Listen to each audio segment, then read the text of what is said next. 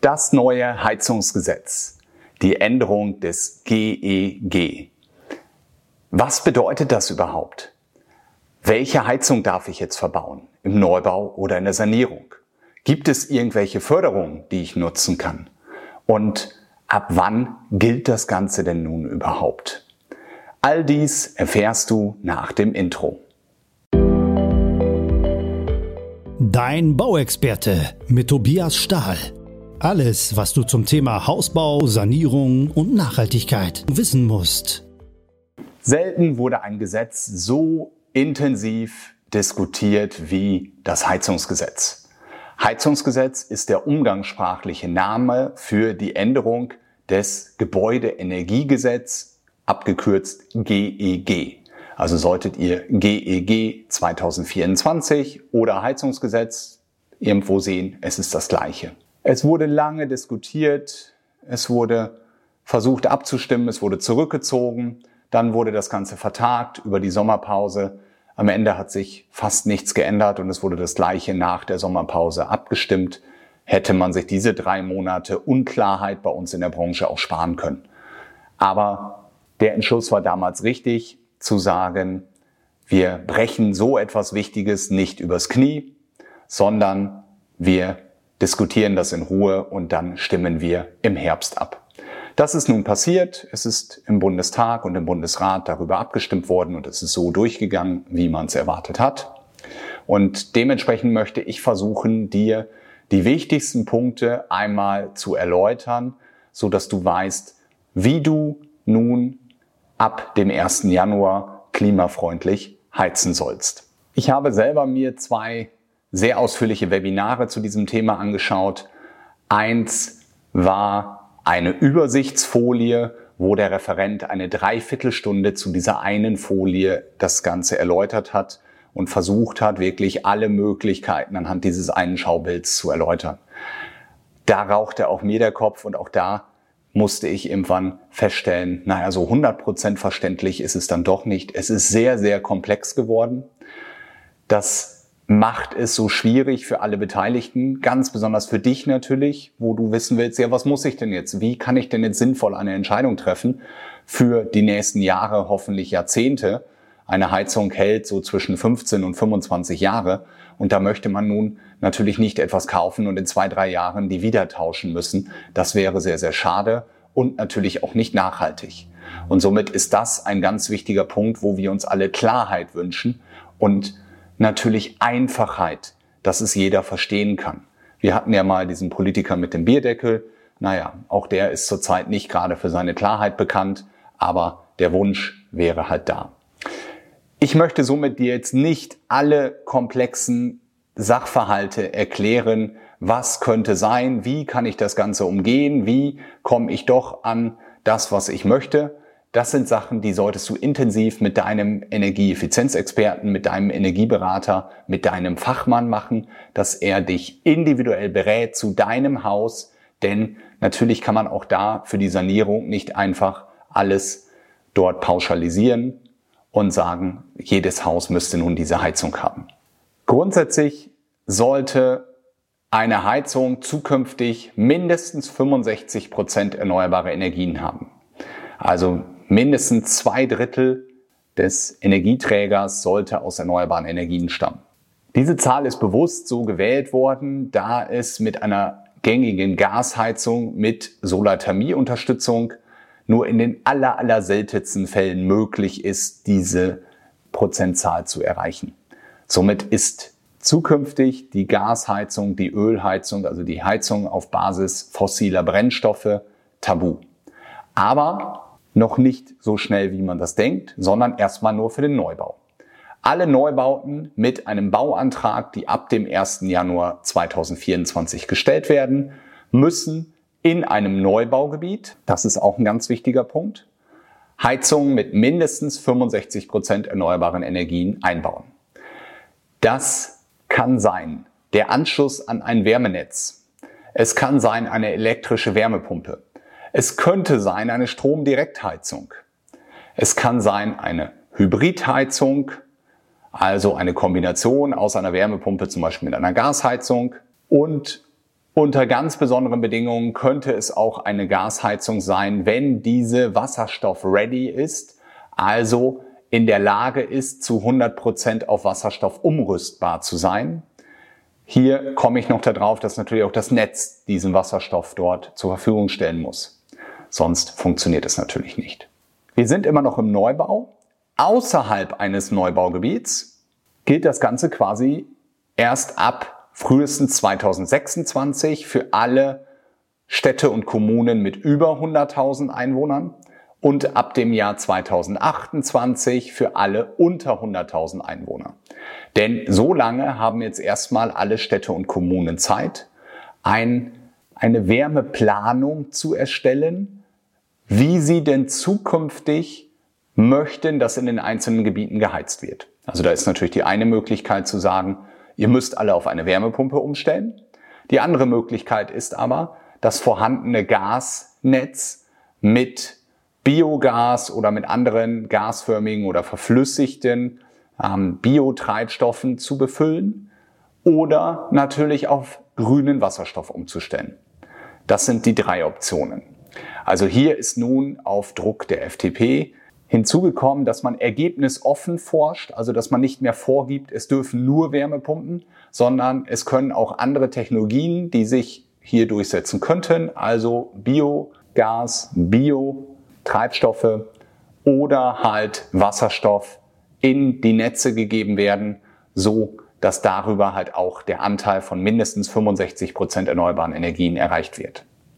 Dies obliegt jetzt jeder einzelnen Kommune, jeder einzelnen Stadt für die einzelnen Gebiete diese Pläne zu erstellen. Sie müssen dann geprüft werden, freigegeben werden und ab dem Punkt, wo das der Fall ist, müssen alle diese Heizung mit mindestens 65 Prozent erneuerbaren Energien einhalten. Also für Neubauten in einem Neubaugebiet ist das sofort ab dem 1. Januar 2024 der Fall.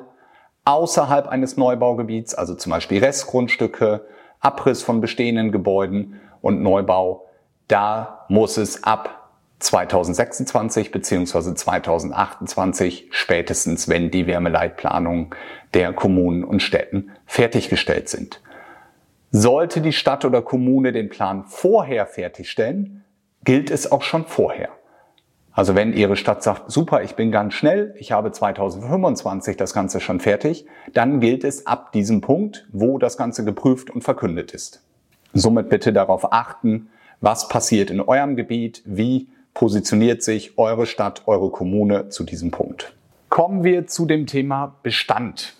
Das ist ja der größte Punkt, wo die Frage am häufigsten gestellt wurde. In welche Heizung muss ich jetzt investieren, wenn ich mein Haus sanieren möchte? Brauche ich eine Wärmepumpe? Macht die überhaupt Sinn bei meinem Haus? Oder muss ich dann nicht noch erst ganz viel in die Dämmung investieren, um die Vorlauftemperatur der Heizkörper oder der Fußbodenheizung so weit zu reduzieren, dass ich eine Wärmepumpe wirtschaftlich betreiben kann. Hier werden auch zwei Sachen unterschieden. Das heißt, die Heizung funktioniert nicht mehr oder lässt sich nicht mehr reparieren. Dann muss ich nun eine Entscheidung treffen. Es sind die gleichen Heizungen, die man wählen kann, die ich vorher dort genannt habe. Also Anschluss an ein Wärmenetz, elektrische Wärmepumpe Stromdirektheizung nur, wenn das Haus einen gewissen Dämmstandard hat. Der muss hier nachgewiesen werden. Hybridheizung aus Gas- und Wärmepumpe zum Beispiel. Oder Gasheizung, wenn sie wasserstoff-ready sind.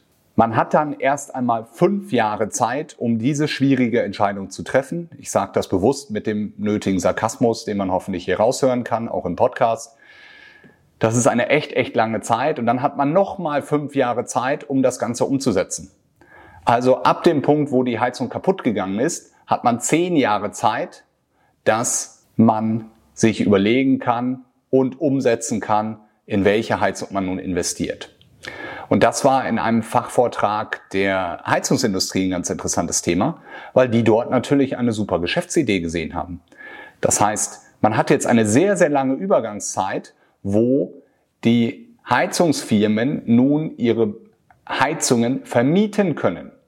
Das heißt, in dem Moment, wo die Heizung kaputt geht, nicht mehr zu reparieren ist, würde man erst einmal eine vorhandene Gasbrennwertheizung einbauen, immer vorausgesetzt, sie passt zu der vorherigen zu den Speichern, Anschlüssen etc. Und man kann diese Entscheidung in Ruhe treffen. Also Beispiel, abends am Heiligabend oder Silvester geht die Heizung kaputt. Es ist wieder erwarten, trotz Klimawandel richtig kalt. Auch hier bitte den Sarkasmus beachten. Und man braucht schnell wieder Wärme. Der Heizungsbauer kommt, hat erstmal eine gebrauchte Heizung dabei, die er einbaut, damit alles wieder läuft und die man ab dann monatlich mietet. Dies ist natürlich nicht das Ziel. Dies ist jetzt eine, ein Kompromiss, um dieses komplexe Thema, was wir hier haben, vernünftig entscheiden zu können. Und das zeigt, wenn man nun bis zu zehn Jahre Zeit braucht oder andersrum bis zu fünf Jahre Zeit braucht, um eine Entscheidung zu treffen, dann ist das nichts, was schnell das Problem Klimawandel löst, sondern das ist einfach, dass wir es wieder maximal verkompliziert haben.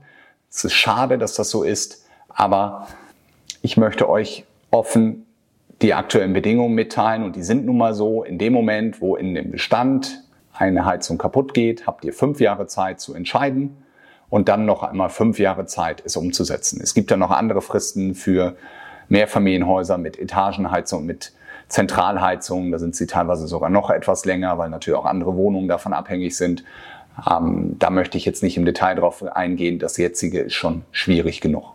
Wenn die Heizung sich allerdings reparieren lässt, ja, dann muss man nichts tun, dann kann man sie reparieren. Also es ist jetzt nicht, dass man verpflichtet wird, dort etwas zu tun, sondern aktuell hat man den Weg genommen, dass man Anreize schaffen möchte und damit übergebe ich auch in den Punkt der Förderung Anreize schaffen möchte, dass die Menschen selber entscheiden, diesen Schritt zu gehen, dass man sieht, dass sich das sehr, sehr gut rechnet. Und auch das ist etwas, wo ich sehr deutlich machen möchte, dass dies nicht etwas ist, wo man nun einen sehr schlechten Deal macht, sondern bei den aktuellen Förderungen bekommt man einen immensen Zuschuss, den ich mir in vielen anderen Branchen oder Entscheidungen wünschen würde.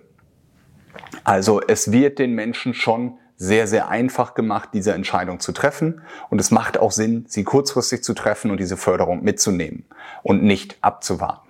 Was bedeutet das? Es, die Förderung ist nun gestaffelt. Auch das ist natürlich wieder entgegen der Klarheit. Es gibt erstmal eine Grundförderung von 30 Prozent für den Umstieg auf erneuerbares Heizen. Also wir sprechen jetzt über die Sanierung im Neubau natürlich nicht. Diese Grundförderung bekommt jeder. Bedingung ist wieder weiteren mindestens 65 Prozent erneuerbare Energien, aber ansonsten bekommt sie jeder. Dann gibt es einen Geschwindigkeitsbonus für alle die, die vor 2028, also in den nächsten fünf Jahren, die Entscheidung treffen, in eine klimafreundliche Heizung zu investieren. Die bekommen somit 30 Prozent Grundförderung plus 20 Prozent Geschwindigkeitsbonus. Bekommen also die Hälfte dort geschenkt. Dann gibt es noch einmal 30% einkommensabhängiger Bonus. Dieser ist für alle, die bis zu 40.000 Euro Haushaltseinkommen haben. Und da habe ich auch im ersten Moment einmal geschluckt und gesagt, naja, das betrifft ja nicht so viele, bis dass ich dann drüber nachgedacht habe. Und natürlich sind hiermit alle gemeint, die von einer Rente abhängig sind. Das heißt, auch bei zwei Personen die eine Rente bekommen, ist es in den seltensten Fällen mehr als 40.000 Euro Einkommen im Jahr, die man dann als Paar hat. Und dafür soll noch einmal ein größerer Anreiz geschafft werden, so dass man in der Summe bis zu 70 Prozent gefördert bekommt. Das heißt, hier wird ein bisschen abgeschnitten für diese letzte Gruppe, also für die Rentner, die eine Entscheidung treffen, die sich vielleicht zu ihren Lebenszeiten nicht mehr amortisiert und dementsprechend maximal unterstützt werden sollen mit 70 Prozent Gesamtförderung. Nun fassen wir das einmal zusammen. Wenn ich in ein Produkt investiere, womit ich langfristig Energiekosten spare, womit ich etwas Gutes für die Umwelt tue und wenn man jetzt die Entscheidung trifft, mindestens die Hälfte vom Staat geschenkt bekomme, dann ist das wirklich eine sehr, sehr gute Entscheidung und rechnet sich das sehr gut. Es wird hier wieder kaputt geredet, es wird in der Presse zerrissen, ich verstehe es nicht. Stellt euch einmal vor, ihr würdet so einen Zuschuss bekommen für ein Elektroauto. Also ihr würdet euch ein Elektroauto kaufen und sagen, alle die, die jetzt bis 2028 auf ein Elektroauto umsteigen, bekommen die Hälfte vom Staat geschenkt. Alle die, die schon im Rentenalter sind, bekommen sogar 70 Prozent vom Staat geschenkt und man muss nur 30 Prozent bezahlen. Das ist eine super Förderung, die ich nur jedem empfehlen kann. Prüft aber äh, vorher einmal, was muss insgesamt getan werden, so dass man einmal saniert, einmal das Haus auf Vordermann bringt und an die aktuellen Begebenheiten anpasst, so dass euer Haus fit für die Zukunft ist. Und da gehört natürlich bei älteren Gebäuden auch eine verbesserte Dämmung, neue Fenster mit dazu, nicht nur der Austausch einer Heizung. Aber die Heizung ist immerhin das Herzstück, also so etwas wie der Motor des Hauses ist die Heizung und dementsprechend ist das einer der wichtigsten Punkte, der hier sehr, sehr stark bezuschusst wird und nun klare Bedingungen geschaffen wurden. Ich fasse die wichtigsten Punkte noch einmal zusammen. Im Neubau, in Neubaugebieten zählt die Umstellung auf Heizung mit mindestens 65 Prozent erneuerbaren Energien ab dem 1. Januar 2024. Außerhalb der Neubaugebiete hängt es ab von der kommunalen Wärmeplanung. Diese muss für Kommunen und Städte über 100.000 Einwohner bis 2026 erstellt sein, für unter 100.000 Einwohner bis 2028. Ab dem Punkt, wo in eurem Gebiet die Wärmeplanung abgeschlossen, geprüft und veröffentlicht wurde, müssen auch dort im Neubau alle Heizungen mindestens 65 Prozent erneuerbare Energien haben. Im Bestand wird unterschieden, eine Heizung geht kaputt, kann nicht mehr repariert werden dann gibt es sehr ausführliche Übergangslösungen. Also man hat fünf Jahre Zeit, das Ganze zu durchdenken und eine Entscheidung zu treffen. Und noch einmal fünf Jahre Zeit, das Ganze umzusetzen. Also bis zu zehn Jahre kann man nun eine Heizung mieten, bevor man nun diese umgesetzt hat. Lässt sich die Heizung reparieren, also ist sie nicht endgültig defekt, dann muss man gar nichts tun, sondern darf man diese natürlich reparieren. Immer dann, wenn man sich für eine Technik entscheidet, die auf Basis fossiler Brennstoffe ist, zum Beispiel eine Gasheizung, die man nun später einmal mit Wasserstoff oder Biotreibstoffen betreiben möchte, dann braucht man eine besondere Beratung des Energieberaters, der einen darauf hinweist, dass zum Beispiel durch die CO2-Besteuerung diese fossilen Brennstoffe in den nächsten Jahren erheblich im Preis steigen können. Also hier wurde jetzt ein Schutzmechanismus eingebaut, aber andersrum auch ein Selbstschutz, dass man nicht sich nachher beschweren kann, das hätte ich mal vorher gewusst. Also dass nun mal das Heizen mit fossilen Brennstoffen in den nächsten Jahren erheblich teurer wird, ist, glaube ich, selbsterklärend. Und dementsprechend sollte jeder sich das gut überlegen, ob er in diese Technologie weiter investiert oder ob er nun eine innovative Technik wie die Wärmepumpe für die Zukunft nutzen möchte, was ich dir sehr empfehlen würde. Hast du Fragen zu diesem komplexen Thema, dann schreib mir gerne an podcast.stahl-baumeisterhaus.de oder an info.tobiastahl.de. Dann will ich gerne dir deine Fragen beantworten. Und abschließend der ganz klare Hinweis, wenn ihr euer Haus sanieren möchtet, wendet euch an einen Fachmann, an einen Energieberater und lasst euer Haus prüfen, optimieren und dann trefft für euch die richtige Entscheidung. Dein Bauexperte mit Tobias Stahl. Alles, was du zum Thema Hausbau, Sanierung und Nachhaltigkeit wissen musst.